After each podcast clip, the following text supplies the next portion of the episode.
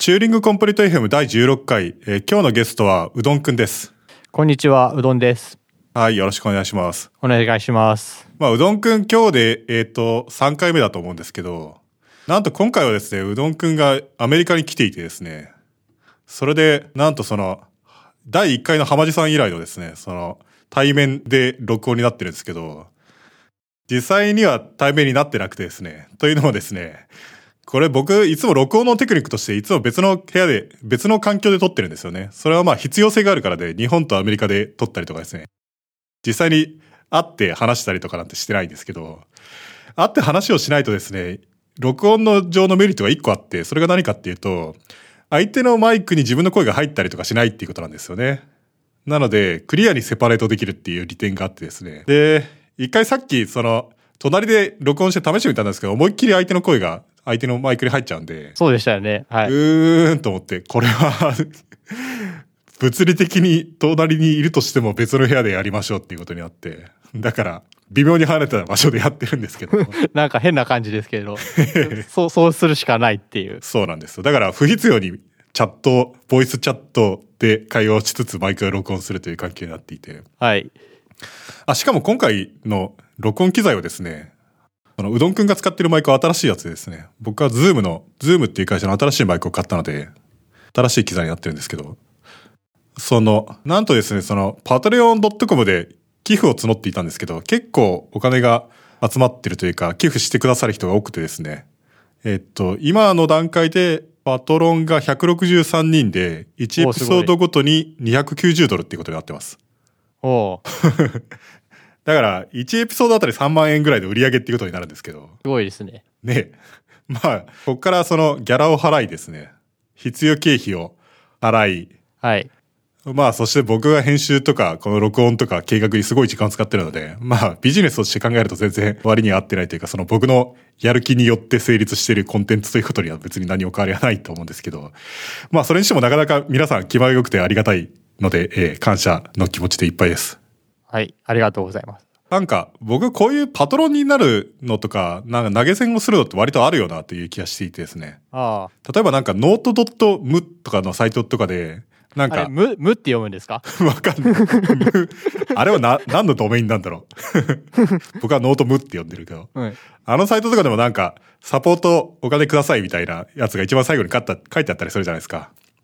あそこで別に普通に割とポイポイ払ってたりとかするんですけど、うん。なんか、僕一番何そういうのやってるだろうと考えてみたら、ウィキペディアに毎年1000ドル寄付してるっていうのを思い出してですね。ああ。あの、コーヒー一杯分の値段ですって言ってるやつですよね。コーヒー一杯どころか何百杯、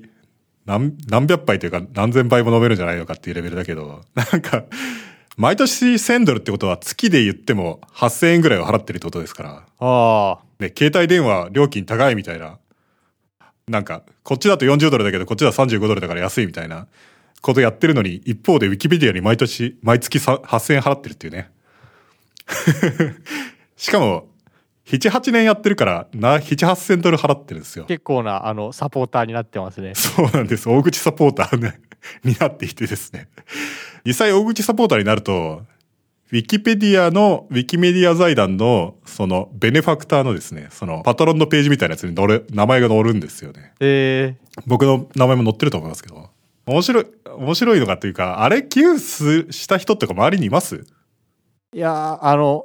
広告が煩わしいからちょっと寄付してみたみたいなのは聞いたことはあるんですけど、でもあれ、広告消えないでしょ？寄付しても。らしいですね。あれ、広告寄付しても消えないんです。消えないどころか、消えないどころかですね。大口の寄付をするとどうなるかっていうと、まあなんか、手紙とか来るようになるんですよね。物理的な手紙が。あの、手書きのサンキューレターみたいなやつが来るようになって、それは手書きの方が心がこもってるという、その、日本文化を踏まえてなのか。とにかえ、くでもそれは英語で来るんいや、もちろんもちろんサンフランシスコのウィキメディア財団の人から手紙の、まあその、手紙で、サンキューみたいなのだけ手で書いてあるみたいな。うん。そのサイン、署名と同じですよね。ああ。みたいなやつが来たりとかですね。あとはその、サンフランシスコでウィキペディアベネファクターを集めたカクテルパーティーをやるから来ませんかみたいな招待状が来たりとかです。で、その招待状、参加費250ドルとかなんですよ。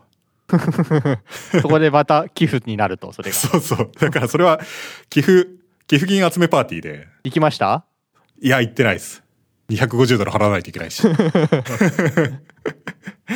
ただ、お金を払ってくれる人からもっとお金を払ってほしいんだっていう、その効率を追求してる感じがしましたね、非常に。まあ、その方が確率は高いですからね。そうそう。多分ね、その方が楽なんですよね。1000ドル払ってくれる人だったら、2000ドル払ってくれるかもしれないみたいな、そういう都合のいい考えがおそらくあると思うんですけど。なので、ええ僕は結構そういうのし好きなんですけど。いや、でも、気前よく払うのはかっこいいし、そういうので、あの、育て、ぶより良いコンテンツを育てていくっていうのはいい文化ではありますよね。そうなんですよね。そういうのってなかなか難しくって、いいモデルが、例えば広告モデルっていうの普通にありで、別にそれはいいことだと思うんですけど、まあ広告ありすぎ問題とかもないわけでもないし、で、有料コンテンツにすると別にそれもそれで別にいいと思うんですけど、有料コンテンツにすると別に、なんつうんですかね、お金を払ってくれない人にはリーチできないってことになるから、それもそれでもったいないじゃないですか。っていうのも、ね、物質だったらお金を払わないと持っていけないっていうのは当然、至極自然なことですけど、ただね、情報だと、お金を払って人だけは持っていけると言っても別に同じものはこっちに手元に残ってるから、お金を払ってくれないけど楽しみたい人には別にそれをタダで配りたいという気持ちあるわけじゃないですか。で、そこで人為的制限をつけるのももったいないよなというのがあり。そうですね。あと、学生とかもにもき、そう、そうなんですよ。だから TCFM ではですね、お金を払いたいと思う人が払うっていううん仕組みになっていて、だから全然タダで聞いてもらっても構わないんですけど、まあ、俺は払ってやるぜっていう気持ちのある人がいたらですね、ぜひご協力ください。ええ。できればもっとたくさんの収益を上げたいと思っていてですね。うん。まあ、ここからできれば、自前の奨学金を立ち上げるぐらいのレベルでですね、ああ、それはかっこいい。そうでしょ？そのスーパープログラマー中高生みたいな人にパソコン買ってあげるとか、ああ、面白そうじゃないですか。そうですね。ね。あとなんかカンファレンスの参加費を払ってあげるとか、ああ、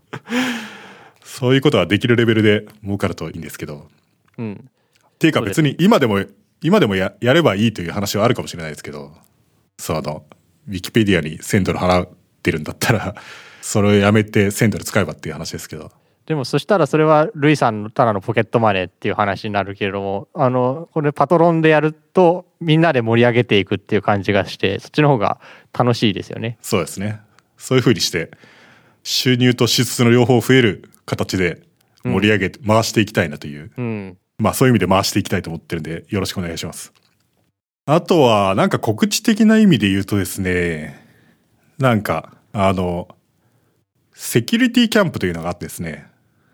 それはなんか若年層を相手に、多分22歳以下なのかな？ちょっと詳しい条件は調べてほしいんですけど、セキュ、セキュキャンと言われてるやつがあってですね。で、その若年層相手、対象として、プログラミング、セキュリティにフォーカスしてるけど、そうじゃないコースもあるんですけど、セキュリティっぽい、システムズプログラミングっぽいようなことをやる3日間のコースみたいなやつがあってですね、泊まりで3日間みたいなやつなんですけど、そういうのがあって、結構それの卒業生がけん、なんか著名な人もいるみたいですけど、僕は今年それの講師をすることになってですね。で、ヒカリウムと組んでですね、うん。これがすでにすごい組み合わせなんだけど。で、C コンパイラーを3日で作るみたいなコースを始めることになりまして。ツイッターで見ました。すごい、すごい二人、二人で面白いそうなことをやるなと思って見てました。しかも3日で作るとか無理だろって感じなんですけど。ただですね、もう募集始まってるんですけど、まだまだ募集は時間あるんですけど、その、人を選んでからですね、実際にそのキャンプは夏なんで始まるまでに随分時間があるので、その間に、その、準備期間というのができるんで、だからその準備期間でですね、なるべくたくさんのことを作っといて、料理番組見たりですね、ここでこの素材が出来上がったものがありますみたいなぐらいの感じにしていけば、うん。そうすれば3日間でもそれなりにいけるんじゃないのかなっていうのがあってですね。で、まあ目標としては、というかやり方としてはインクリメンタルに作ってもらうつもりなんで、だから、ものすごく簡単な言語のコンパイラーを作り、そいつにだんだん言語の機能を足していって C 言語に完成させていくみたいな風にやろうと思ってるんで、なので、完成というのは基本的にないわけじゃないですか、そういうやり方だと。そうですね。で、今あるところが、今、完成形みたいな。うん。そういう意味で、だから、その、デタダコ勝負でも、まあ結構いい感じになるんじゃないのかなと思ってるんですよね。うんうん、あとインクリメンタルでやるとあのそそれぞれ個人の能力に合わせて目標設定がしやすくなりますよね。ああ、そうそう、そうなんですよね。だから、コースで授業みたいにやると、そう、それ、レベルがある程度揃ってないと辛いんですけど、これ少人数のはずでですね、そういう意味で非常に個人に合わせてできるはずなんで、あ、そうそう、それでなんか、僕はあんまりそういう感覚ないからわかんないですけど、その、自分はこれに応募するレベルに達してないんじゃないかって思う人結構多いらしくてですね。はい。それはですね、それは別に心配しなくていいというか、はその、それは選ぶ人が考えることで、出す人が考えてもしょうがないっていうか、その、レベル感というものは。あ、うん、うん、確かに確かに僕もどっちかっていうとあの出すのにためらってしまうって怖がってしまうタイプですけどでも選ぶの選ぶ側の問題ですからね。あの選ぶ側の問題。通るか通らないかっていうのは、その、時の運プラス出したものによるとは思うんですけど、取るか取らないかっていうのは別に取る側の責任で決めてるので、いけると思ってるから取ってるので別にそれについてはですね、その、レベル感っていうのは自分ではそんなに心配する必要がないというか、全くプログラム書けない状態からいきなり作るものとしてコンパイルが適切かっていうと別、まあそんなことはないと思いますけど、まあなんかそういうのに興味があればですね、ぜひぜひ挑戦してみるといいと思います。うんダメ元で出したとしても、ね、出す過程で何あの応募書類を書く過程で多分成長できるとは思うので良さそうあの興味があると出すといいんでしいいんじゃないですかね。まあね、あとね、その、まあ、そういうの出してみないとわかんないですからね。はい、まあ、あと、こういうのとかって僕とかはもう、なんていうか、対象の人じゃなくなっちゃってるからあれなんですけど、ちょっと羨ましいなと思ってですね。っていうのもですね、なんか、その、強い奴らに会いに行くみたいなことが可能なわけじゃないですか。うん特に高校生とかね、大学生とかでも大学によると思うけど、その自分はプログラミングすごい頑張ってたりとかするけど、周りに同行の師があんまりいなくてみたいなって割とあると思うんですよね。うん僕なんか昔なんか割とそういう感じでしたけど、うんそういう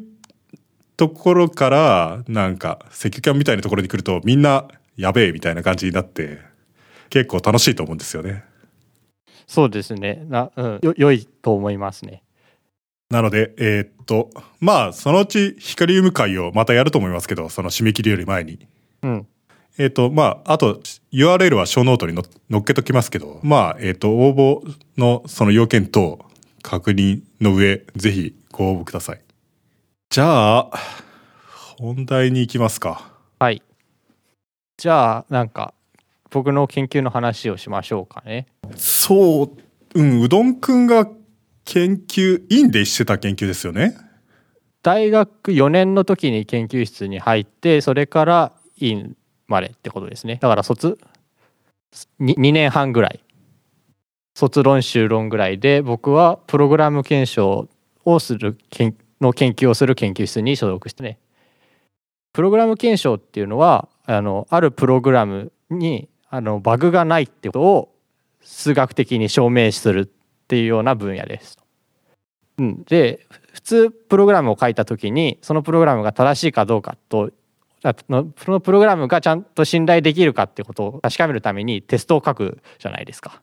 でもテストっていうのはバグがあるってことのことを言うにはいいんですけどバグがないってことを言うには全然向いてないわけですよ。まあなんつうか、ユニットテストみたいなやつとかは原始的ですよね。橋を作ってからよく叩いてみて落ちないから大丈夫みたいな。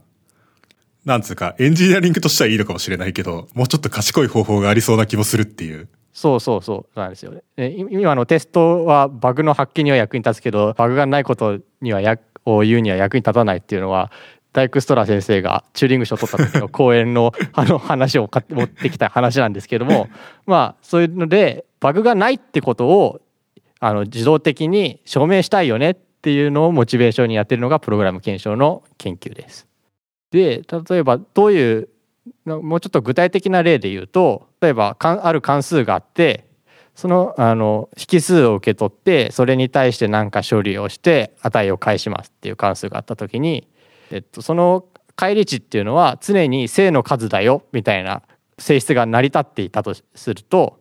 あのプログラマーは心の中であこれは正の数だなと思って正の数をしか返さないみたいなことを思ってプログラムを書くんですけど、えっと、そういうのをちゃんとアサート文で入れておくと。でそのアサート文が絶対フェイルしないっていうことを自動的に証明をしようみたいなのがプログラム検証の例になります。つまりそれはアサート普通のアサートっていうのは単に実行時にその条件を実際に確認してそうじゃなかったらプログラムが終了する if 文になるだけですけど、そうじゃなくてプログラムを実行することなしに、あそのアサートが失敗するかどうかっていうのを推論しようっていう。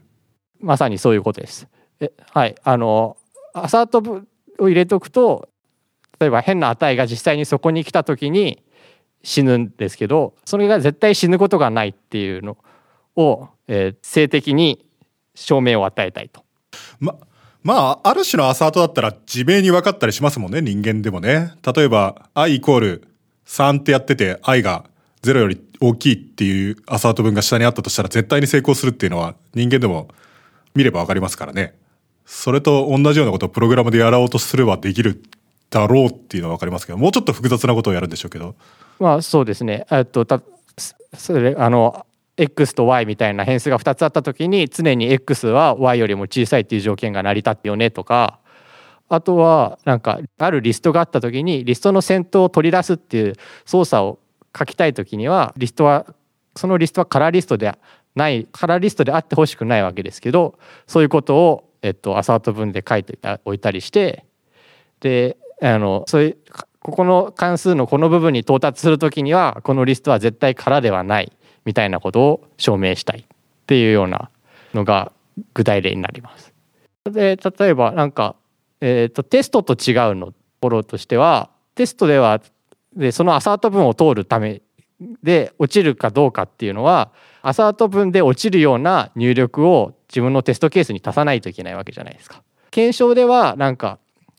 もっと一般化して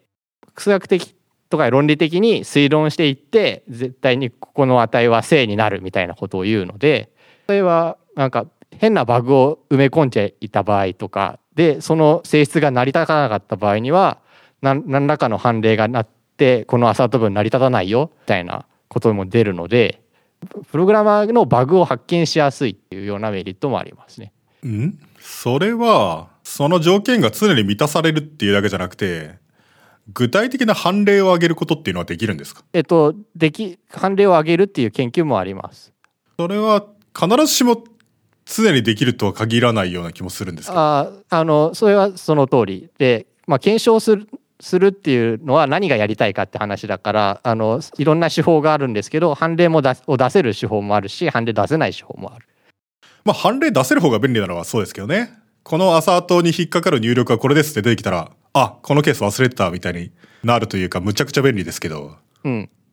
そうですねだからバグがないことを証明するしし判例出すっていうのはこういうバグがあるよっていうようなことだったりでなんか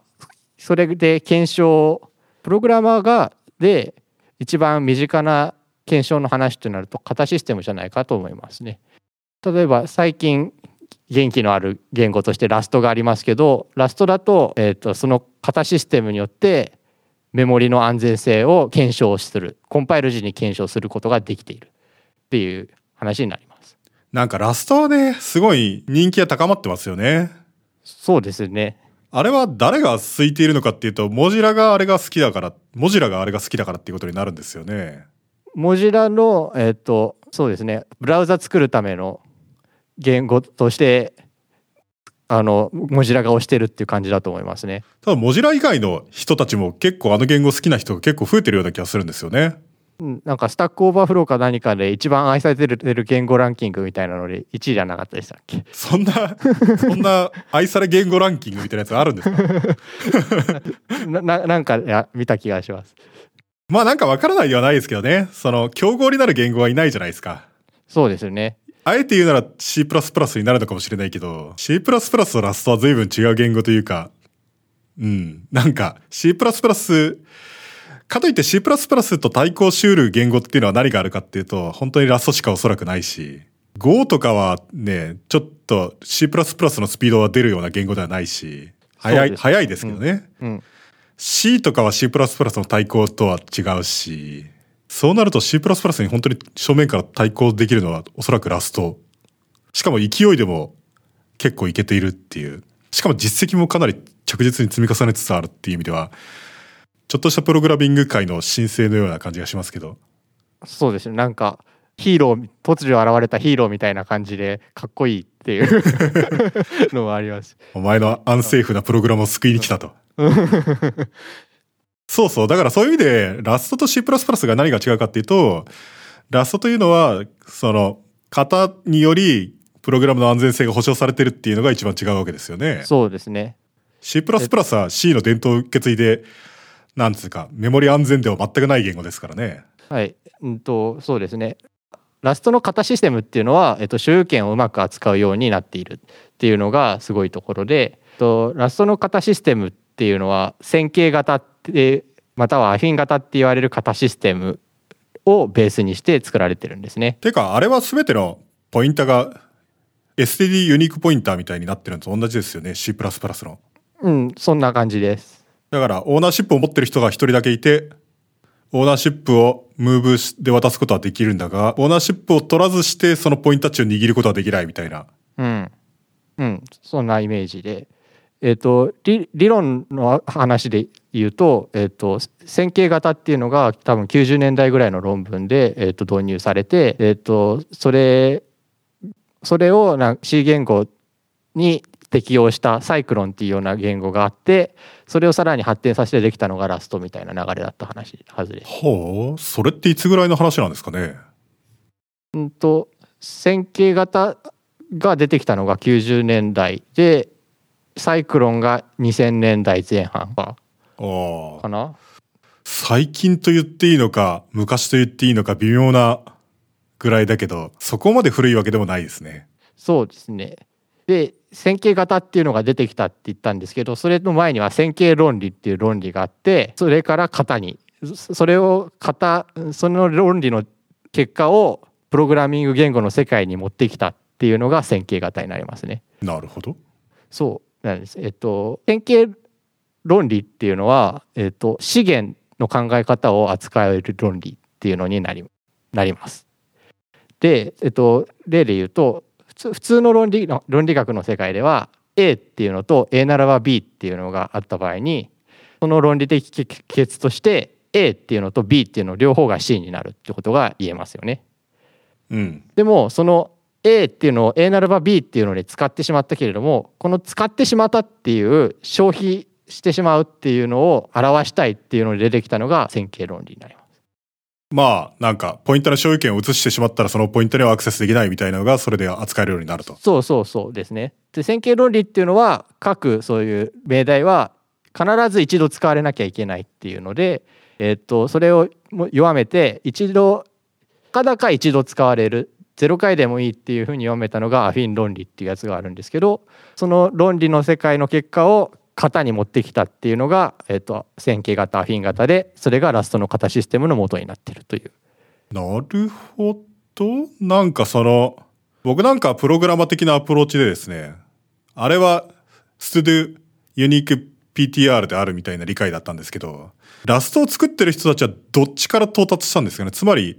理論からその型システムに到達したのか、それとも全てをユニークポインターにしたいみたいなのから到達したのか。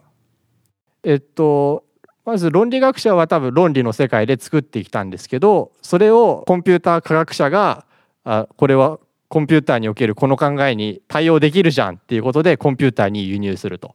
そこで線形型っていうのができたのでその時点でこれはあのポインターとかのユニークポインターの話で使えるよねっていうのが分かったっていう感じだと思います。それは意識的にやってたんですかね？のはずですね。じゃあ、線形論理とかを知ってる人がラストの型システムを設計した。はいのはだと思いますねなるほど。あじゃあ論理とプログラムって実質同じみたいなところがあるんですよ。えっとそれカリー・ハワード同型対応って言われるやつなんですけど、えっとそれは論理学における命題とプログラミングにおける型っていうのは対応するよねっていうあの対応関係で命題と型が対応して証明とプログラムが対応するっていうような対応関係になってます。えっと、具体的に言うと例えば論理学におけるならばっていうのはプログラミングにおける関数型の矢印に対応すると。A ならば B っていうのは A っていう式を A の型の式を受け取って B の型の式を返す関数の型に対応するみたいな。で、えっ、とあとは論理語化における「かつ」っていうのは、えっ、とペアに対応する。でまたはっていうのは、えっ、とオキャムルでバリアント、えっ、とリストでおける、えっ、とニルかコンスかみたいなのようなのに対応するみたいな対応関係がカリー・ハワード同型対応って言って論理学の世界とコンピュータ科学の世界をの橋渡しになるような関係があるんですね。ああ、で、そういうものをうまく使うと、プログラムを論理にマップすることができ、そうすると矛盾なり何なりを発見したりとかができるようになったりとかもしちゃうみたいな。そうですね。さっきのラストの話だと、論理学者がもともと知ってた結果を、プログラミングの世界に輸入するっていう話。なるほどね。はい。まあ、プログラムそのまんまで、アサートがフェイルするかどうかっていうのを一発で見分けるっていうのは当然ながらできないから、何らかの変換をして単純化してそれをやるわけで、そのためには論理学のツールが使えるということになってくるっていう。うん。で、なんかカリー・ハワード造形対応を使った、まあ、例みたいなのとしては、かあの、コックとかが、まあ。ああ、コック。コックは僕の中ではかなり謎の存在なんですけど。まあ、僕もなんかコックはちょっと触った程度だからそんな偉そうに喋ってるとあれあれなので。コック。コックできれば3行3行ぐらいで説明してほしいんですけど。あまあ定理証明支援系って言われるやつで。プログラムの正しさを証明するんですよね。正しプログラムが正しいことを証明できるようなプログラムですよね。そうですけど別にプログラムに限らずあの普通に数学の命題とかも証明できて4色問題の証明とかもコックでやなされているので。あそうへえ4色問題って本当にプログラム正しいのかどうか問題みたいなやつっていうのはコックにより解決されたってことなんですか？ああの場合分けが膨大になってしまうっていう話でその場合分けが膨大だけれどもそれはコック使って証明されてる。へえなんか4色問題っぽい問題って他にも最近あったりしませんでしたっけ？なんか場合分けで10万通りぐらいになるんだけど、全部正しいみたいな。ケプラー予想とか？ケプラー予想って何でしたっけ？いや、わかんない。コックで証明されたものとして、なんか名前だけ知っている。名前だけ知ってる。えー、じゃあコック役に立ってるじゃないですか。コックはそうですね。厳密に議論しようという時には。はい。で、なんかコックにおいては、証明っていうのがプログラミングにおける型検査みたいなことに対応して証明をするっていうことになってるんですね。まあ、すごい雑な説明ですけど。わかるような、わからないような。まあ、なんか、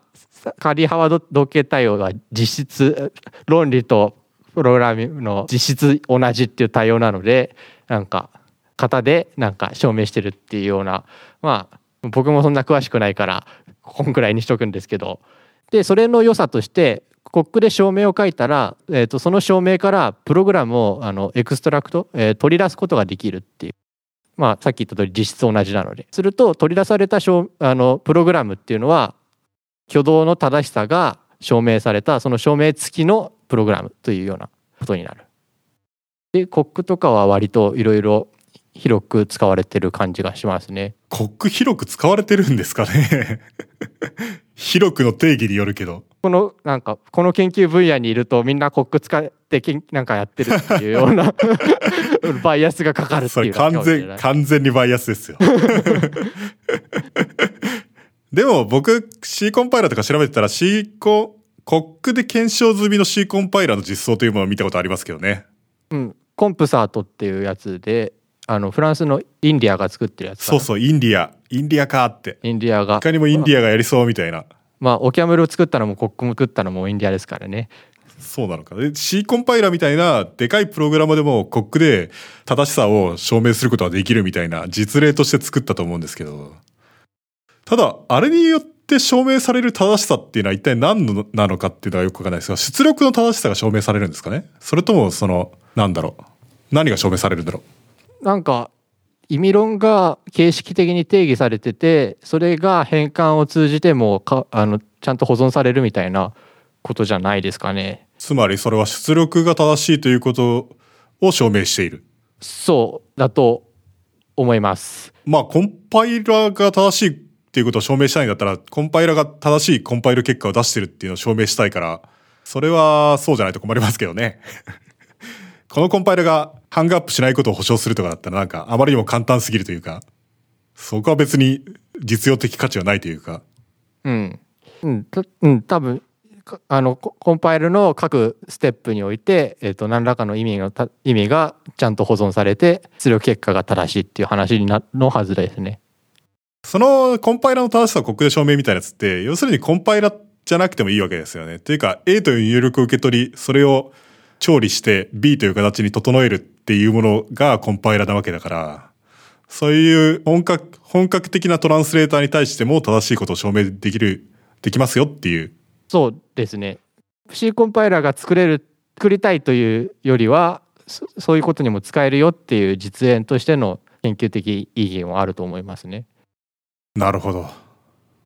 でもで今今検証の例として出てきたのが、まあ、ラストの型システムの話とコックの例あったんですけど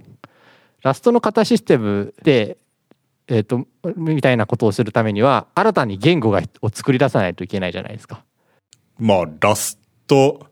しまあ C++ を、に機能を追加することによりラストにすることはできないですからね。でえっ、とあとさっきアサートのやつをアサート X 大なり0みたいなのを検証したいみたいなの一番最初に言ったんですけどなんかラストの型システムでそこにそういうことができるって話ではない。でコックにコックに関しては、まあ、コックはいろんなことが検証できるんですけど専門的知識がいるっていう。うん、なんかあのそういうのに詳しい PhD を連れてきて証明してくれって言わないとプログラムの正しさがあの言えないみたいな辛さがあると。で僕とかが僕の研究室で主にやってたのはなんかモデル検査って言われる、えー、と全自動の検証手法を研究してました。モデル検査に限らず僕の研究室でやってたのは関数型プログラムを入力として受け取って、えー、とそれにアサートとかを突っ込んでおいて、えー、とそのアサートとかで書かれた性質がちゃんと満たされるってことを自動で証明したいっていう話をやっていたのであのそれはオキャムルとかそういうもともとある言語にアサートとして突っ込んだものに対していろんな性質について検証ができるっていう柔軟さがあってあとはあの人間が証明書いていくっていうわけじゃなくて全自動のやつ検証機を作りたいっていうことで、えっと、あのもっと手軽にいろんなことに使えるようにしたいよねっていう動機で僕は研究してました。まあね、アサート書いといて、そのアサート、そのプログラム実際に走らせずにこのアサートは絶対に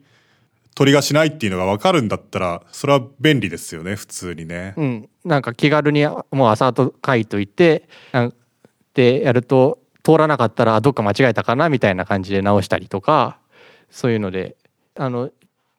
プログラム検証っていうと、まあ、プログラムと仕様を与えて正しくそれが満たされるかっていう言い方をするんですけど、まあ、仕様っていうとすごい面倒くさそうな感じがするかもしれないけど、まあ、アサートそうそう。し仕様っていうと、仕様全体が数学の証明と同じぐらい書かないといけないんじゃないのかっていうイメージがあって、そっちの方がプログラムより難しいだろうみたいなイメージがなんとなくありますが。まあ意図する挙動とその挙動を実際に起こすことっていうのの話でどっちが難しいかはまあ分かんないですけどまあ仕様を書くのは難しいっていうイメージがあるかもしれないけど朝足すぐらいならあの簡単にできてそれでプログラムの信頼性を高めることができたら嬉しいでしょっていう気持ちで研究をしていました。なるほど。僕ね、あんまりアサート書かないんですよね。assert 書くの好きな人って結構いるじゃないですか。とデバッグ出力書くの好きな人とか。僕はあんまり書かない人で。でもなんか、 assert 書くの良しとする人とか流派とか言語とかってありますよね。例えば、アイフェルとかって、アイフェルって何ですか？アイフェルっていうなんか言語があって、エッフェル？あエッフェル、うんええ、それが、それはですね、なんか契約によるプログラミングみたいなやつを、割とその前面に押し出してる言語で、なので事前条件、自己条件をちゃんと書いておきましょうみたいな。だなのでそのアサートとして書くみたいな。だから、例えばリスト操作をするような関数だったら、事前にその、このリストは少なくとも空ではないみたいな、あ事前条件を書いておいて、事後条件として返り値というのは空ではないみたいなことを書いとくみたいな、いうのがなるべく推奨されてるみたいなイメージだったんですけど。ただ、その、アイフェルだって別にそれを自動で発見できるわけじゃないというか、単にそれが、エラーが実行時に早く発見できるっていうだけなんで、アサート書いておくことにより。ただ、ある種の条件っていうのは実行しなくても分かるっていうのは分かるんですよね。例えば、ある関数がリストを受け取るとして、その事前条件として、受け取ったリストが空ではないっていうのを確認しているとして、で、その、その関数の中で、リストの要素に対して何かをやってるんだけど、そのリストの長さを変えるような操作をしていないとしたら、そしたら帰る、あの、リストの長さっていうのは同じになるはずで、それは少なくとも空ではないっていうのは実行しなくても明白でですね。それは人間でも考えてみればわかるし、論理的に考えてみれば機械でもおそらくわかるはずみたいなのは、僕の感覚としてはよくわかるような気がするんですよね。まさにそういうことをうちの研究室でやっていてなんか例えばリバあのリストの反反転をするリバースみたいな関数の実装を与えてそそうしたあのそれをやったところで、えっと、リストの長さは変わらないみたいなことを自動で証明できするみたいなデモとかをなるほど。証明できるんですか？はいそうか。え、そのリバースってもしかして再起で書いてます？そうですねオキャムルなのでなるほど。それでできるのは結構すごいな。そのリストをリバースするのはイテレーティブな方法とリカーシブにやるのどっちもできてですね。それで、イテレーティブにやるんだったら単にリストの先頭から取り出していって、新しいリストの先頭につなげていくだけなんですけど、まあそれは別に普通に早いんですけど、リカーシブにやる方法は別に普通にあってですね。リカーシブにやるときにはどうするかっていうと、リストの反転というのは、その最初の要素を除いたリストの部分っていうのを全部反転して、先頭の要素っていうのを後ろに付け足せば全体として反転したことになるっていうことになるんで、そうすると再帰的にリストが反転できるみたいになってですね。それ、イテレーティブなやつの方が証明が簡単そうなイメージが僕にはなんとなくあるんですけど。うんうちの研究室がやってたのは主に関数型言語の検証だからちょっとイテレーティブなのはどうなのかな？わからないなじゃあリカーシブなやつが普通に扱える論理というのが扱われていると。論理というかそういうあのそういう手法ですねなるほど。リカーシブになると自己言及があるからめんどっちくなるんですよね。いや、仮に自己言及が許されない体系だったら、なんとなく簡単になりそうなイメージがあるけど、そういう自己言及がなかったらループが書けなくて何もできなくないですか？確かに そしたらすごい証明簡単だな。分岐がな、分岐がな、分岐はあってもいいとか。なんか全部い 全部が一本道になるだけだから簡単だな、それは。うん それは、そうか、オーキャメルなのか。そうですねでも手法としては別に別の言語でもいいわけですよね。まあそうなりますねえっ、とでも僕たちがややりたいのはえっ、と関関数型言語をやりたいっていうのでやってました。えっ、と他にもなんか命令型の言語をやってるっていう研究グループとかはあるんですけどえっ、とまず関数型言語の検証の難しさっていうのは公開関数があるっていうところで例えばなんかこのこの行でた何かしらの問題が起こったみたいなことがあったとしてもその行で実際に呼ばれてる関数っていうのはどっかの引数から渡された関数みたいなことがあり得るわけでそしたら実際にドイツが悪いことをしてるのっていうのがよくわからなかったりするなるほど。っていう難しさがあるんですけど一方で、えっと、あの基本的に副作用を考えないでやっているっていうので、えっと、全部 immutable な値として考えるっていう扱いやすさはありますね。そうですよね。それは結構 simplification としては大きいですよね。うん、そうというかラムダ計算があ、えっと体系として綺麗なので、えっとそれをベースにしてやると theoretical にも面白いし実用的にもあの役に立つような研究を目指すことができる。で僕というか僕の研究室というかは関数型プログラムに対してのモデル検査っていうのを主に中心テーマみたいな感じで出ましてあのそもそもモデル検査って何かっていうのがはモデル検査っていうのは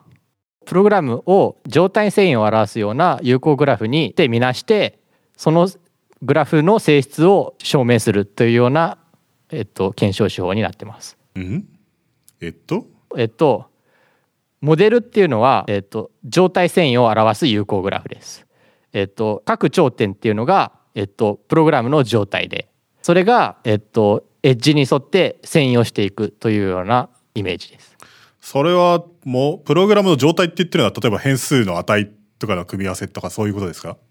であってもいいし、もっとあの広い視点で自動販売機がお金を入れるのしてくれるのを待ってる状態。で自動お金が入って、えっと、ボタンを押されるのを待つ状態みたいなものでも別に良い。それはオートマトンですね。そういうことそうだい大体同じものです。自動販売機ってよくオートマトンの例として非常によく取り上げられるイメージがあるんですけど。うんそうですねでえっとそれで例えば各状態には例えばエラーの状態とかあの入力待ちの状態とかがあるわけですけどこのエラーの状態には絶対に到達しないっていう性質だったりとかあるいはあの待機状態に必ず戻ってくるっていうような性質だったりを示したいで示すっていうのがモデル検査のモデル検査機になります。なるほど。まあ、つまり自動販売機がお金入れれば買える状態に戻ってくるっていうのを確認したいみたいな？そうそういうことですね。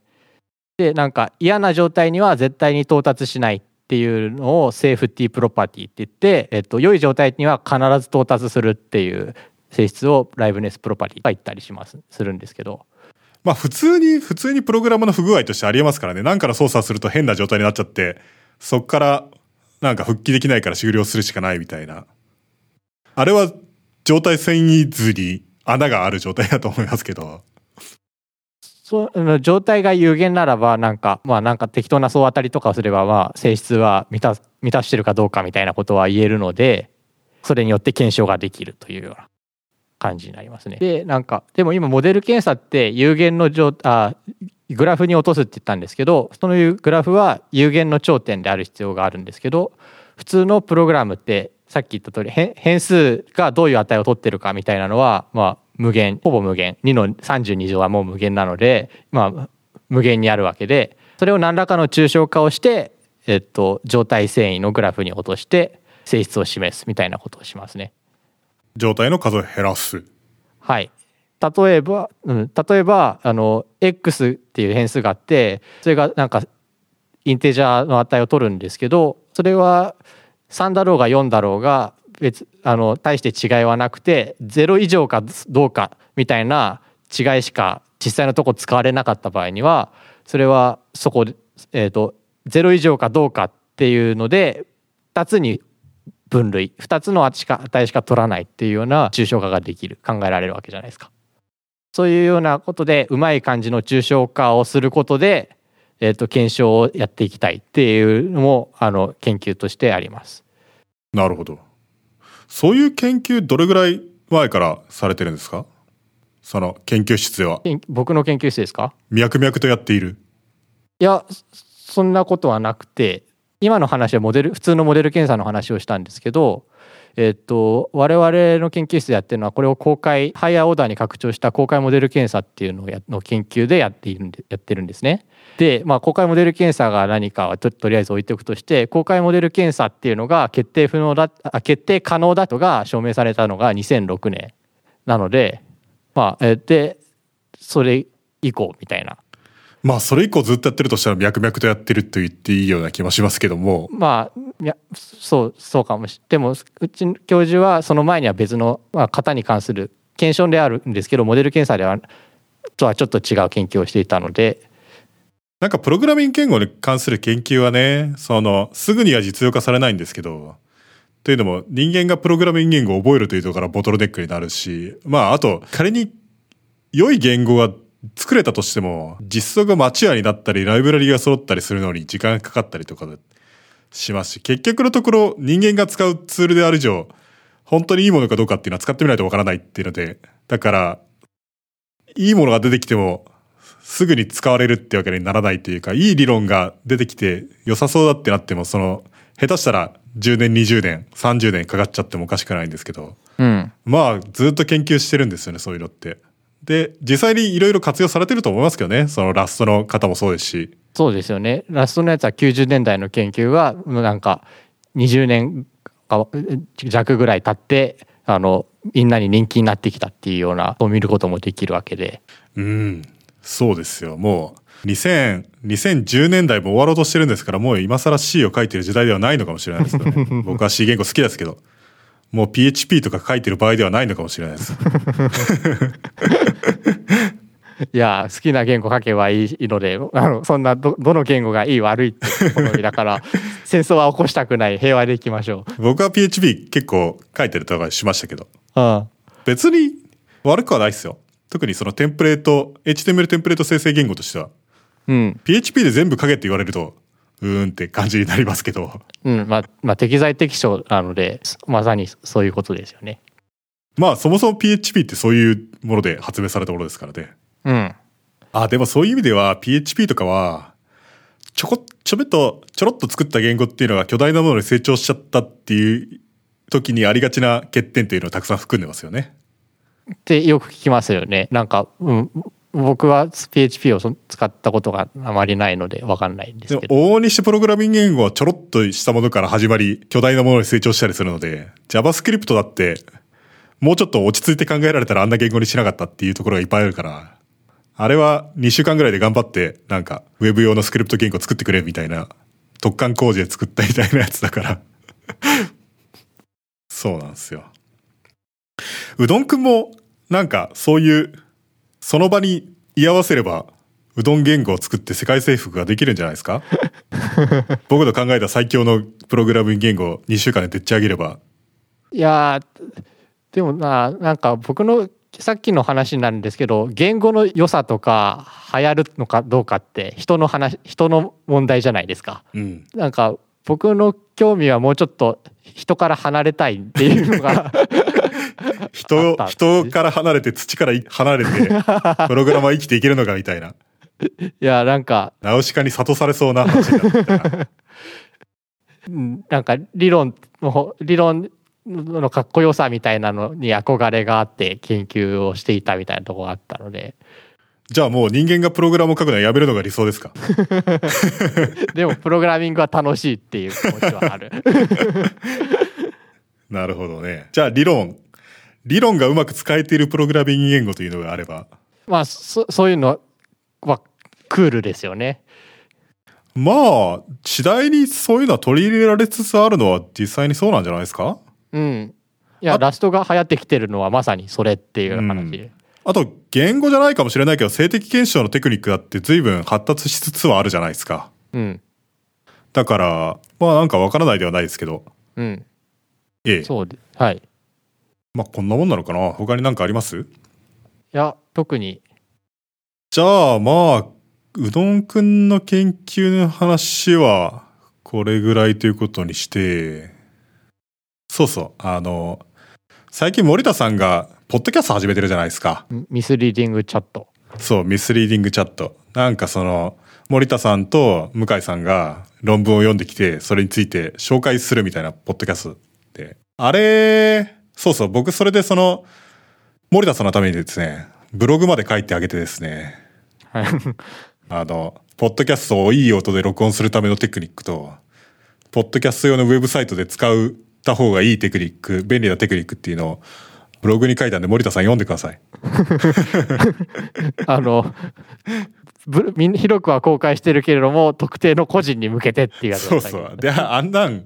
役に立っ、あのノウハウが役に立つ人っていうのはごくかけられてるような気がするから。まあ、いい音で録音したい時に何をやればいいのかっていうのは、森田さんじゃなくても役には立つと思うんですよね。っていうのも、例えば YouTuber とかになるとかね。うんあと、例えば、なんか説明の YouTube とかもあったりするじゃないですか。僕もそのプログラミング言語を作る30分の動画みたいなやつとかを YouTube に上げたりとかしてるんですけど、あれ入力するのは画面を録画するのは、その画面録画機能を Mac を使えばいいだけですけど、喋、あ、あれアフレコで音声つけてるんですよね。ああで、そのマイクテクニックみたいなやつとかはあるよなと思って。まあとにかくですね、それで、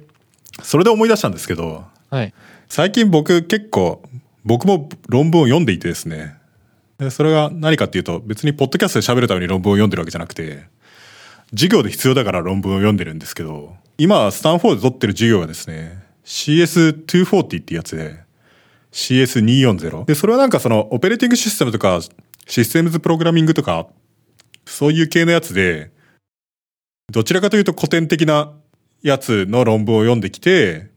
で、クラスでディスカスしましょうみたいな、そういうノリのコースでですね。で、週に2回あってですね、授業が。で、1回ずつに1本読んでこないといけないんですよね。じゃあ、し週に2本の読んでる。週に2本読んでくる。で、試験とかも、その論文から出る。その論文をちゃんと理解してれば答えられるはずの質問うんっていうのが出て論文を理解してるかクイズみたいな。うん。そうです。ただ、問題が一つあってですね、僕はその仕事してるんで、昼間学校に行けないんで、普通はその夜に、週末とか夜とかにビデオを見てるんですよね。で、宿題の提出とかはもともとオンラインだからいいんですけど、そうするとディスカッションとか全く参加できないからあんまり面白くないみたいな。うん。これは別にもう、ビデオ見なくてもいいんじゃないかと思い始めてるんだけど、ちなみにディスカッションってどういうことやってるんですか？ディスカッションはですね、ディスカッションは、本当にフリーディスカッションとかじゃなくて、単にこの論文をよく理解してるかどうかみたいなやつを講師が、その、言っていくみたいな。例えばこのページには、なんとかかんとかの場合には、なんとかかんとかしなければいけないって書いてあるけど、それがなんでかみんなわかるみたいな。そしたらアメリカだからみんな口々に言うんですよね、結構。なんとかなんとかだからでしょって。まあそうなんだけど、もうちょっとなんか具体的なやつと言うと、みたいな、なんかそういうやつ。なんか話しながら、えっと、理解を深める感じな。はい。そうです、そうです。インタラクティブな授業だけど、みたいな。全然僕にとってはインタラクティブじゃないっていう。ただ論文自体は結構興味深いんですよね。っていうのも、コンピューターサイエンスの中でのよりすぐりの論文なので、うん。だから、まあまあ面白いんですよ。長いやつは辛いんだけど。そう、例えばなんか一番最初のコース、一番最初の授業のやつとかは別にこれ論文というよりエッセイだと思うんだけど、なんかその、悪い方がいいっていう、いう結構有名なエッセイがあってですね。それはなんかその、一貫性があるプログラミングインターフェースを頑張って作って実装がすごい難しくなるんだったら、それだったら多少一貫性に欠けたとしても実装が簡単さの方を優先した方が良いっていうようなことを主張してるエッセイですね。結構これは普通に有名なエッセイで。で、僕もそれの悪い方がいいっていうことについてのエッセイをこの間書いて結構みんなに読んでもらったんですけど、あの、ノートのに書いてたやつですよね。そう、ノート無理。無、無に。無に書いてあったやつで リンカーの話で。リンカーの話で。うんあれは僕はこのエッセイを読んでですね、はい授業で。でも、まあ、もともと読んだことがあるんですけど、で、なんか改めて読み返してみると、なかなかやっぱいいエッセイだなと思ってですね。で、その、インタラクティブな授業として参加できないから、面白くないじゃないですか。だからこれは、その授業の掲示板にですね、僕のエッセイを投下しようと思ってですね。あ それで、ちょうど面白いエピソードがあるというか、ピンときてですね、それを読んでて。まさに僕の体験談としてもこれと補強するようなエッセイが書けるって思ってですね。で、僕バージョンの悪い方がいいっていうエッセイを書き、クラスの掲示板に。ていうか、書いてみたら、なんか意外と良いものになっちゃって、あ。しかもなんか本格的な感じになっちゃって、あなんかこれは非常に場違いな、なんか、いきなりよくわからないエッセイをけクラスの掲示板に投下する人みたいな風になって、すごい浮いちゃうなと思ったんですけど、まあ書いてからいいやと思って。投下してですね。で、じゃあネットの、ネットの海に放流すればって思ったんですけど、それはそれでなんかその、あれは割とポリティカルな問題があってですね、あその、僕のエッセイを読んでもらうとわかるんですけど、あれは LLD というリンクがあって、前のバージョンの LLD は僕が作ったものじゃなくて、それを、それはこういう点があって、それは僕は悪いと思ってる点なんだけど、それを捨てて一から作り直したらすっきり綺麗になりましたみたいなエッセイなんですよね。ああ。で、その前のバージョンを作った人っていうのは当然いるわけで、うん。しかももっと細かいことを言うと、その人たちっていうのはアップルで働いており、一時期アップルの人たちはみんな僕のことをなんか、割と、なんつうか、ぶち壊すやつみたいに思ってい いた節がどうもあるっぽく、んアップルの人にあんまり刺激したくないなという思いがあってですね。なので、その、クラスの掲示板に投稿することにしたんですけど、なんかオープンソースはそういう、そういうめんどくささはあるんですよ。ああ。別の会社の人はなんか別のやりたいこともあるし、みたいな。まあ会社によらないですけどね。うん。その時も僕はその前のやつを新しいやつで書き換える時に一番強硬に反対した一人の人は同じ会社の人で、うん。なんでこの、なんでこの人は俺のやろうとしてることをここまで必要に邪魔するんだって、その時は憤りを感じたんですけど。で、結果的にそれはどうやって解決したんですか？いや、それはね、結局のところ、その人たちはリンカのコードを書いてる人たちじゃないんですよね。だから、実際にやってる僕ら、っていうか僕が、そういう風にした方がいいと思うんだったら別に止めようはないわけですよ。っていうか、やめた方がいいとは言えるけど、やるなとは言えないわけで。で、やった結果っていうのが、すごいいいものができちゃったら、うやむやになって終わりみたいな。なるほど。しかもそうすると、その人たちは別に参加し、開発に参加ししてくるわけじゃないけど、全然関係ない人たちがそれを発見してですね、プリ BS に移植したいとか、ああ。なんか、アームで動かしたいとか、オープン BSD で使いたいとか、Linux でも使いたいとか、Linux カーネルコンパイルするようにしたいとか、Android 全体これでビルドしたいとか、なんかそういう人がわらわら来て、そうするとなんか、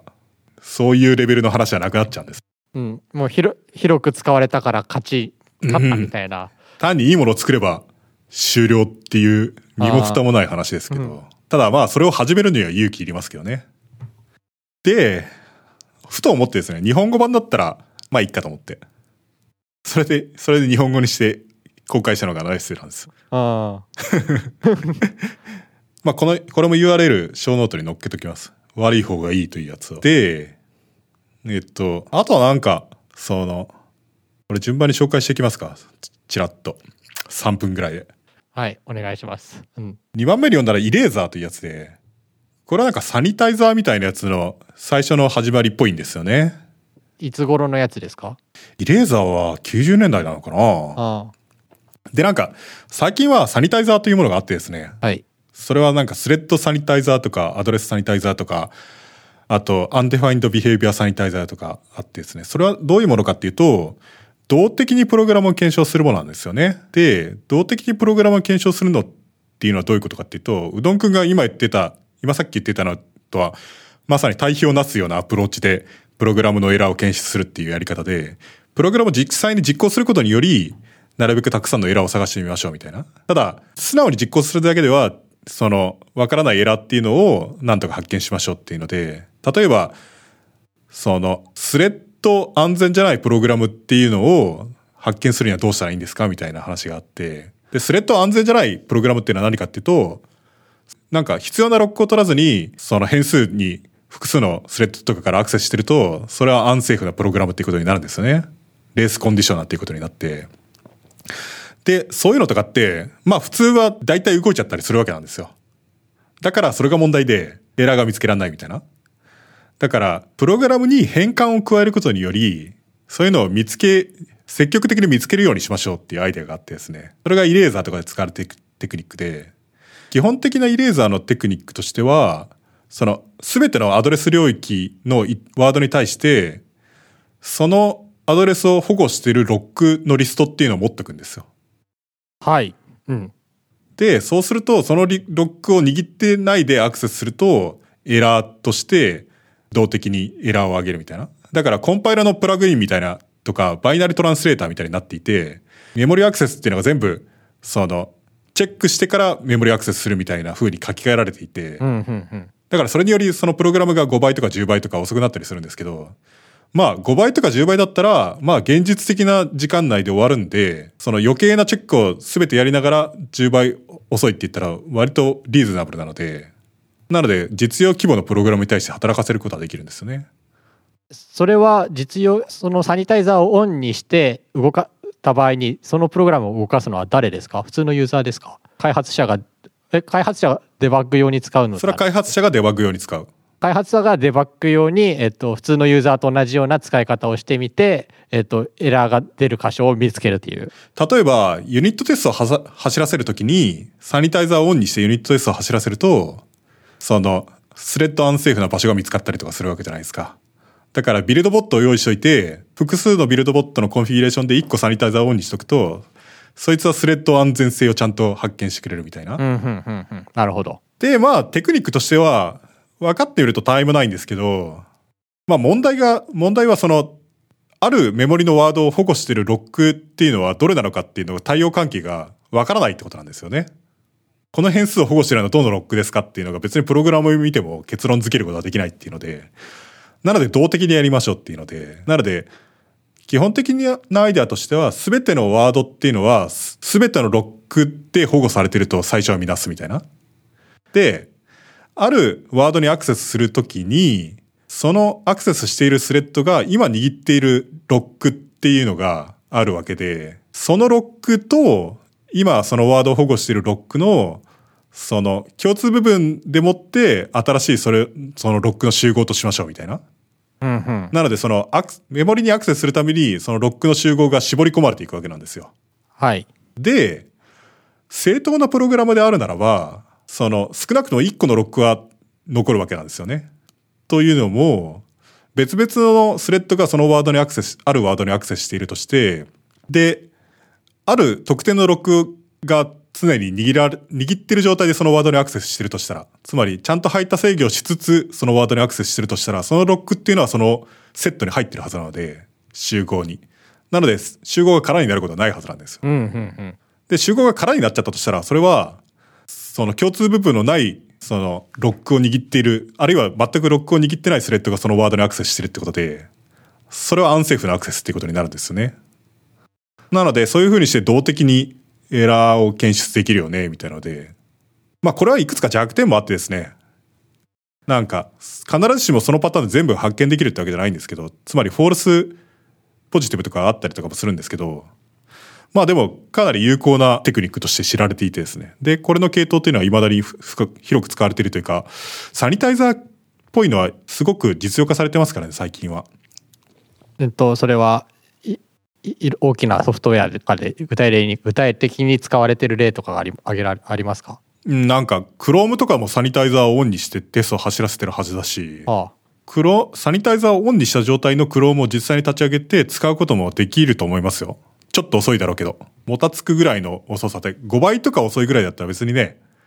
使えるじゃないですか。そうですね。うん。だから、サニタイザーというのは、なんか僕の考えでは、ある意味 C++ を結構変えてしまったような気がして、はあ、C++ は安全じゃない言語なんですけど、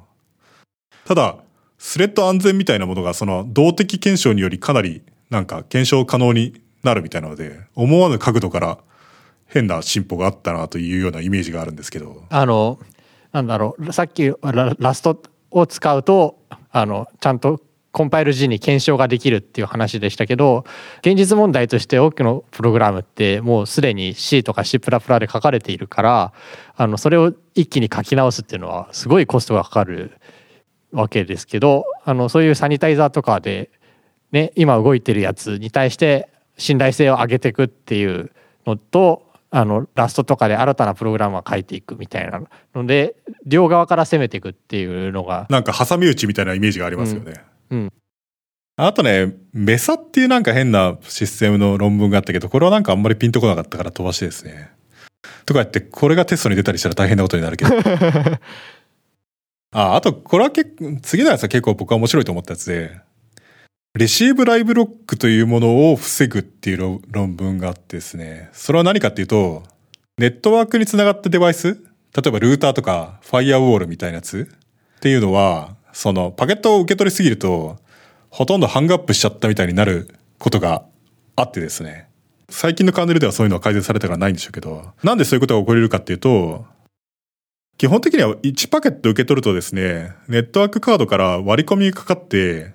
で、カーネルに通知が行き、それはカーネルは今実行していたものを全てやめ、やめというか、ほっぽり出して、とりあえずインタラプトハンドラーの実行に移り、で、その割り込みハンドラーっていうのは、その、すぐにやるべきことをやるんですよ。例えば、ネットワークカードの場合だったら、到着したパケットを、そのネットワークカードからバッファー、メインの、メインメモリのバッファーに移すみたいな。まあそういうことをやらないと、バッファーが溢れちゃったりとかしたら、その、ネットワークカード到着したパケットっていうのは失われちゃったりするわけで。で、まあインタラプトハンドラの中ですごいたくさんのことをやるのは良くないので、その別のプログラムを実行中にインタラプトがかかっているので、なるべく早く復帰したいんで、なのでインタラプトハンドラでは最低限のことをやり、で、メインにメ、メインの処理に戻って、で、改めてまたそのメインのループの中で、受け取ったパケットの処理をするんですよね。だからルーツその、私なり何なりするんですけど、ただこのやり方っていうのは、内部のやり方では結構問題があってですね、それが何かっていうと、その CPU が追いつかないぐらいにパケットが大量に連続して到着した場合には、CPU の全ての時間が割り込みハンドラだけで費やされてしまうっていう問題があってですね。あえっとパケットが来て割り込みハンドラーが動いてる最中に次のパケットが来ると割りまた割り込みハンドラーが動いてみたいなことになるってことですか、うん、まあ割り込みハンドラーが動いてる段階では割り込みは禁止なんですけど割り込みハンドラーが戻った瞬間にまた割り込みにかかるんで。ああなるほど。でもうバッファーその時にはすでに溢れていてというのもルーティングも何もできる状態になってないのでただ何にもあこれはもうダメだから何もしないでリターンってなってるだけでもまあ時間を費やすわけだからそうすると次の瞬間にまた割り込みにかかってってなっちゃって、何にも処理が進まないっていう状態になっちゃうんですね。で、これはなんか立ちが悪くって、なんつったって、その外部からのパケットを送りまくるだけでハングアップさせることができるっていう話なんで、で、この論文ではそれを解決するためにですね、どうやったかっていうと、基本的には割り込みがかかりまくる、かかりすぎる状態になった時には、割り込みを禁止してですね、割り込みを停止して、そいつは。で、その代わりポーリングに切り替えるってことをやっていて、で、ポーリングは何かっていうと、その、割り込みというのはデバイス側から通知されるんですが、ポーリングっていうのは単にその自分から見に行くだけですよね、時々。で、それによりその割り込みに時間を使いすぎるっていう問題を解決するっていう。で、常にポーリングにするのはそれはそれで問題があってですね。ていうか、まあ普通は基本的にはデバイスというのは割り込みで駆動されるものなんですよね。なんでかというと、まず第一にその、イベントが起こった瞬間に反応できる。ボーリングだと次のサイクルを待たないといけないじゃないですか。あとはその割り込みの方が安い。つまり、ポーリングだと何も起こらなくても常に問い合わせ続けないといけないので。ああ、なるほど。えっと、うん。うん、基本的に、あの、そういうイベントが起こるっていうのは、そんなに頻繁なものではないと仮定されているから。うん。しかも非同期に起こるから。はい、はい。来た時に動いた方が効率が良いと。そうそう。そうなんです。なんですけど、あまりにも頻繁に割り込みかかるようになると、思わぬ結果になり、みたいなので、で、まあなんか工夫してみましたみたいな。うん。これは結構いいです。何か特あの敷地みたいなのつけといてそれよりもあの激しい勢いでパケットが来るときはポーリングに切り替えるとそうそうなんかね自分がライブロック状態に陥るかどうか陥ってるかどうかっていうのを判定するようなメカニズムがあって多分なんか思い出した、その論文で紹介されていたのは単に割り込みハンドラの最初と最後に高精度タイマーで時間計っといて、一定の率を変えたら、超えたら、ちょっとやばいっていうので、ポーリングに切り替えるみたいな、なんかそういうやつだったような気がする。ああ。あとその、ポーリングに切り替えてからといって、その、それだけで解決するわけじゃなくてですね、ここら辺がトリッキーで興味深いんですけど、ポーリングに切り替えたとしても、その、現在到着してるパケット全部処理してはいけないんですよ。なんでかっていうと、順番に処理するわけじゃないですか。例えば、 for ループ、 while ループとかで、デバイスのバッファーが空になるまで、パケットを処理するみたいな風な、その、ポーリングのループにとかになったりするわけじゃないですか。そうすると、そのループが1回回ってる間に1パケット以上が到達するようになると、そのループが終わらないっていうことになるので。なるほど。ポーリングなのに、ポーリングでそのデバイスを見に行った瞬間に固まっちゃうっていう状態になり、なのでそのループっていうのは最大でも5回ぐらいしか回さないみたいな風にしないといけないんですよね。じゃあもう、もう捨てるとパあの間に合わないから。まあもともと間に合わないんで、フルパワーでやっても、その CPU が追いつかない状態なんで、だから絶対にパケットを捨てるしかないんですけど。でもその捨て方にも工夫をしないといけないと。うん。っていうかその、結局捨てるものには時間を費やしてはいけないと。だから、結局パケットを捨てるんだったらデバイスから通知なしに捨てないといけなくって、インタラプトハンドラが起動されるんだけど、その後に捨てるってなると、インタラプトハンドラを起動するだけのコストが無駄になるんで、そういうことはやらないと。ああ。あとはなんか、あとは VMware の論文があって、はい。VMware ですね、なんか、VMware っていうと、Mac 上で Windows を動かすみたいな、そういうイメージがなんとなくあると思うんですけど、そうですね。VMware っていうのはファイ、そのデータセンター用のものっていうのをたくさん売っていてですね。これは何かっていうと VMware がマシン上で直接動くんですよね。OS なし OS なしでってことですか？うん。まあ、お VMware は OS みたいな。あだから VMM みたいな感じで。で、その上で複数の仮想マシンが動くみたいな。そういうやつで、例えば Linux マシンを10台まとめて VMware で集約みたいな。なんかそういう用途に使われるんですけど、そこでのメモリマネジメントどうしますかっていう論文で、これは VMA の人たちがその時に新しく考えついた手法だと思うんですけど、本当に。結構賢くってですね、今でも実際に使われてると思うんですけど、これは何かっていうと、なんかその、問題、まず問題が何かっていうと、その、Linux サーバーが VMware 上で10個動いてますみたいな状態の時に、その仮想マシン10個の中で見えてるメモリの総量っていうのは、その、物理的なメモリの量よりは多かったりするわけですよ。はいまあ普通そうじゃないですか。なので、まあそれは普通は大体の場合においては問題を起こさないんですよね。っていうのも、その全部のメモリが本当に使うわけじゃないし、使うとしてもアクティブなセットが、そのワーキングセットっていうのが、そのめ物理メモリに収まってる場合にはそんなに問題を引き起こさないので、ただ問題はそのオーバーコミットしちゃってるので、本当に全員がほ真剣にメモリを使い始めたら、それをどう調定するのかっていう問題が生じてですね。で、どう調定すんねんっていう問題ですね。あえーで調調定をしなきゃいけないっていうのはあの OS, ご OS 間では特になんか通信をすることができないから、えっと、VMware がな何らかのことをしないといけないと。そうです。というのも、VM の中で動いている Linux カーネルなり、Windows のサーバーなりっていうのは、自分は本当に物理マシンで動いてると信じているので、あ多くの場合は。なので、その、自分が触ってるメモリっていうのは本物の物理的なメモリだと思ってるんですよね。あなるほどそうかそうそうですね特に VMware 用に OS を変えたりとかはしないからそうですねなので、普通にメモリを使い始めると困るみたいな。で、VM、その OS が本物のメモリだと思ってるのは仮想化されてるんで、なので、例えばスワップアウトとかできるんですけど、VMA のレベルで。ただ、やっぱりそういうのは遅いみたいな。で、特にですね、ナイーブな方法でスワップアウトすると遅くって、その OS のページングって割と基本的な機能ですけど、OS のページングを実装するってなると、その一番最後、一番最近に使われてないページをページアウトするわけじゃないですか。使わ、一番最後に使われたページっていうのをなるべくスワップアウトしたいみたいな。それは今後使う可能性が一番低いページだからっていう予想のもとに。で、その LRU みたいなものでページングしてるとして、まあ実際の細かいアルゴリズムは LRU じゃないですけど、まあ概念としては LRU みたいなもので管理してるとして、VMA はどういう風にページアウトするべきかどうかっていう問題があってですね。は中のオペレーティングシステムは LRU みたいな感じで、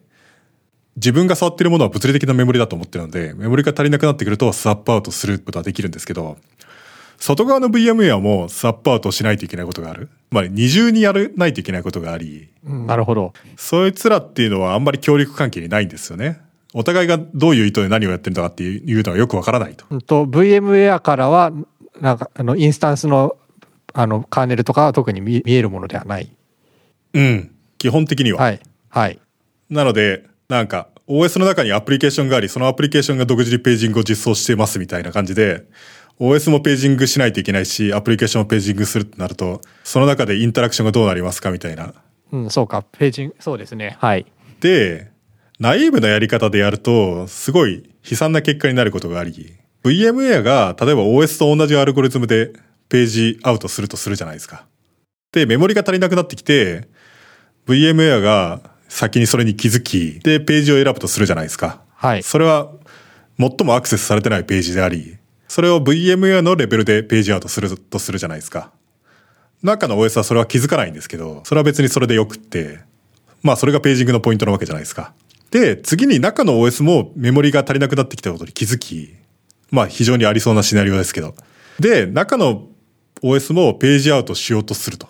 はいそうするとそいつが選ぶのはどのページかっていうと、おそらく VMware が今ちょうどスワップアウトしたページを選ぶんですよね。なるほど。そうすると、そいつがやらないといけないことっていうのは、そのページの内容を、その VM の中のディスクに書き出すっていうあことになるので、それは実際に行われる操作としては、あうん。VMware のレベルでページインが行われ、そしてその VM の中のディスクにそれが書き出されるっていうことになり、うんうんうん悲惨な、しかもめこれによってメモリは何にも開かないっていう、うん。なるほど。単にディスクアクセスが2回発生するだけ状態になるわけですよ。というわけで二重メモリ管理っていうのは非常にややこしくてですね、その悲惨な結果になるので、で、VMware が本当にページアウトしないといけなくなったらどうするかっていうと、これは面白くって、なんかランダムのページを選ぶらしいんですよね。最も使われているページを選ぶっていうのもおかしいじゃないですか。あ。うん。最も使われているページはすぐに必要になるだろうから、それをページアウトしてもすぐにページインする必要が生じるだけで、最も使われてなさそうなやつを選ぶっていうのも良くない。今うん、言った理由さっきの。はいはい。うん。そうするとどうするかっていうと、ランダムに選ぶんですよ。なるほど。ランダムに適当にページを選び、そいつをサッパーとして、うん。そいつにアクセスしないことを祈るっていう。すごい。でもなんかわかる気がする。なんか、要するに、賢い方法をやろうとすると勝ち合う可能性があるんですよね。中のやつも同じように賢いことをやろうとする可能性があるから。うん。だからもう諦めてランダムに選ぶっていう。それだと勝ち合わないっていう。それはランダムに選ぶことにしましたっていう論文だったんですか？それはランダムに選ぶことにしましたっていう話なんですけど、まあ、習慣としては別にそれだけじゃなくて全般的なテクニックを扱ってるんですけど、その二重メモリ管理の中で、VM 上の OS と VMware 全体としてあんまり強調が取れてない状態でどうしますかっていう話なんです。あでも、いくつかではですね、その強調する方法があってですね、そのゲスト OS にカーネルに手を入れることはできないんですけど、基本的には。ただ、デバイスドライバーをインストールすることはできる。そのメモリがやばくなってきた時に対応するドライバーというのをインストールしててですね。それがなんかバルーンドライバーってやつなんですけど、まあその、なんかメモリが足りなくなってきた時にどうするか問題っていうのは、二重メモリ管理をなるべく避けたいっていう話で、で、二重メモリ管理を下げるためにはどうすればいいかっていうと、基本的には中で使ってるメモリの量は物理的に減らしたいみたいな。つまり VM から見えてるメモリの量っていうのを減らしたいんですよね。で、それは最近のカネルだとテクニカルに可能になり、なったりとかもするんですけど、その、ラムを、DRAM をですね、電源入れたまま抜き差しできるようなサーバーとかあってですね、そういうシステムではメモリ抜いたり差したりできるんですけど、でもまあ普通の OS はそういうことはできないと。Windows とかでもその当時はそういうことはできなかったはずで。じゃあ、その、外側、内側のそのゲスト OS で使ってるメモリをどうやったら減らせるのかっていう問題がですね。その時に、そのドライバーを使えばできるんじゃないかっていうのを VMA の人たちが考えてですね。これは何をやるかっていうと、VM、そのゲスト OS の中でのデバイスドライバーがメモリをたくさん使い始めればいいと。で、その、デバイスドライバーというのは物理的なメモリを確保することができてですね。それはその、例えば DMA のためのバッファーのメモリとか、そういうのを当然確保することはできないと困るので、なので、カーネルのメモリ管理に頼んで、カーネルののレベルでマロックして、物理的なメモリを確保することができるんですよね。それは物理的なメモリと言ってても、そのゲストのの VM の中での物理なんで、仮想的なものですけど、でも、そのゲストの中から見ると、物理的なラムのを確保することができると。うん、なるほど。そうすると、それは確保されてるんで、他の人は触らないわけですよ。あそうすると、実質的にメモリが減った状態というのになり、しかもそのデバイスドライバーというのは、外側の VMware と秘密のコミュニケーションチャンネルで通信して、本当に返しちゃうんですよね、そのメモリを。というのも、その、なん、バーチャルアドレス何番から何番までのメモリを確保しましたって通信すれば、それに対応するメモリというのは、外側の VMware は捨てちゃえばいいんで、あ、なるほど。そうすることにより実質的にメモリが減った状態というのを作り出すことができ、はあ、はあ、はあ。つまり、え、さっきバルーンドライバーって言ったんですけど、それはカーカーネルにドライバーとして、まあ、風船みたいなのを入れ込んでいて、あのメモリ使う量を減らしてほしいなと思ったら、その風船を膨らませて、そしたら中のカーネルとしては、やばい、メモリが足りないっていうことが思って、その風船の空間の分を VMware としては減らせると。そう、回収することができるんです。なのでみんながメモリを本当に使い始めてやばいってなると、バルーンを膨らませることにより、全員にちょっと落ち着けっていうのを伝えることができるテクニックがあってですね。これは結構僕は感動したんですけど、賢いですよね。そうなんです。あと、あと2個ぐらい読まない、3個ぐらい読まないといけないんだけど。っていうか、来週テストだからね、やばいんですよ。来週までに3個ってことですか？来週までに3個だし、あと復習しないといけないし。ああ、えテスト範囲は何論文何個分なんですか？えー、っと、9個？わあ。いやー、まずいな木曜なんですよね。うんうん。まあまあ頑張って読みますよ。頑張ってください。ちゃんと理解してれば多分大丈夫だと思うけど、しかもこの授業ね、年によってね、内容変わるんですよね。なるほど。例えばなんか、前の年は僕が最後に見た時は、マイクロソフトの緑みたいなやつのシステムの論文とかあったはずで、み緑って何ですか？緑って OS があったはずで、マイクロソフトがずっとやっていた。いつ頃の話ですか？2000年代前半じゃないですかね。ああ。それはなんかコンピューターの基礎からちょっと考え直してみましょうみたいなやつで、例えば仮想メモリみたいな概念本当に必要ですかみたいな。メモリープロテクションっていうのが、そのハードウェアのページのプロテクションに頼って設計してるけど、それって本当に必要ですかみたいな。メモリ安全なものっていうのにすればいいんじゃないですかって。で、メモリ安全なアセンブラ言語というのを作り、それをそのプログラム検証して、そのアンセーフなメモリアクセスをしてないっていうと検証して、それだけを実行するようにすれば、そのメモリ保護ってそれで十分ですよねみたいな。面白くないですか？それってなんか、ど、実験的な話でやってたんですか？動くものを作ったと思いますけどね。実験的は実験的でしょうけど、そのリサーチでやっていたっていう意味ではそうでしょうけど。へえ、面白いですね。うん。年によって違うから、だから、こういうの地道に読んでいけば、随分いろいろ詳しくなれるんでしょうけどね。じゃあまあこんなもんかな？そうですね。あ今回はなんか割と論文とかそういう話になりましたね。そうそう、アカデミック界に。確かに。うどんくんも、うどんくんの研究の成果を発表し。まあ僕の研究の成果は発表しするとこまでは至ってない、な至らなかったですけど、まあ、そういうき自分のやってる業界の説明。けの、そうですね。うん、なんか、プログラム検証の分野の紹介ぐらいで、はい。で、ルイさんは読んだ論文の話をしてと。いいんじゃないですか。いろんな、いろんな回があった方がいいと思います。うん。チューリングコンプリート FM って名乗ってるぐらいですからね。あの、回、回によって別にそれなりに違ってもいいと思うんですよ。全然よくわかんない回もあれば、なんか自分のわかる回もあるっていうのは、それぞれの人のバックグラウンドによるわけで、だからいろんな方、いろんな回があった方が、いろんな人が楽しめる可能性が高まる感じがするので、し、あの、自分の知らない分野のことを聞けるっていうのは良さだと思うので、バリエーションが多いのはいいことだと思います。僕は一応自分の全く分かってないことは喋れてないというか喋れないからそういう回にはならないですけど、そんなにあります？なんか今までに分からなかった回って。うんと僕のは河合史郎さんのや回はあの話は面白かった。あとても楽しめて聞いていたんですけれどもなんか昔の機械の話とかなんかあまりピンとこなかったりしましたね。それはうどんくんは電子工作はされたことありますか？いやしたことないです。そこじゃないですか？うんそうそうなんですよ。だからあの全然わからわからなかった感じがありました。そうか、電子工作、そこまで電僕もそんなに電子工作したことないんで、そこまで電子工作会っぽい感じにはならなかったような気がするんですけど、うん。でもちょっと僕にはのは疎い分野だった感じでした僕ね、電子工作といえば、なんか、電子工作をで、割と大人になってからやったことがあり、アルトゥイノとか使うと、なんか制御とか簡単にできるんですよね。アルトゥイノってわかります？なんかあの、名刺ぐらいの大きさの、なんかカードで、チップが乗ってて、名前ぐらいは聞いたことがあります。USB につないで、みたいな。で、デジタルとアナログの出力入力ピンみたいなやつがついてて、みたいなので、あれは何かっていうと、あれ USB でつないで、そのプログラムを転送して動かすことができるんですよね。で、